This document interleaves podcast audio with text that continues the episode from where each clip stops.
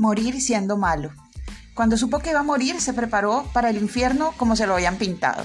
Sabía que había sido malo, que había robado, dañado y matado. Y a estas alturas no le daba la gana arrepentirse pusilánimemente, ya que lo hecho, hecho está. Si hubo alguna cualidad que rescataba de él mismo, era esa honestidad bizarra. No le huía a las consecuencias de sus actos. Su muerte era producto de un ajuste de cuentas que tenía pendiente desde el principio de los tiempos. Lo único que minaba su coraza inmune era la sonrisa de esa nieta que tenía.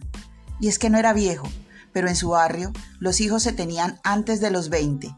Así lo hizo su madre, sus amantes y sus hijas. Era malo, no confiaba en ninguna de sus cinco mujeres ni en los que llamaba a sus amigos. Nunca cargó a sus siete retoños, no los llevó a la escuela, no jugó con ellos. Eran ante sus ojos todos intentos de mantenerlo quieto. Y aunque les dio el apellido, siempre los vio con sospecha. Por eso era raro lo que la niña hacía en él. Escogió su nombre cuando le vio la cara, robó para ella una manilla de oro que no podía usar porque pesaba. Le compartía las papas fritas de su plato. Si alguna vez en su vida hubo algún afecto, se acumuló todo en esa niña. A nadie sorprendió que amenazara de muerte a la maestra de kinder cuando la pequeña regresó llorando de la escuela, ni que reventara las ventanas del hospital cuando se retrasó la atención de la nena.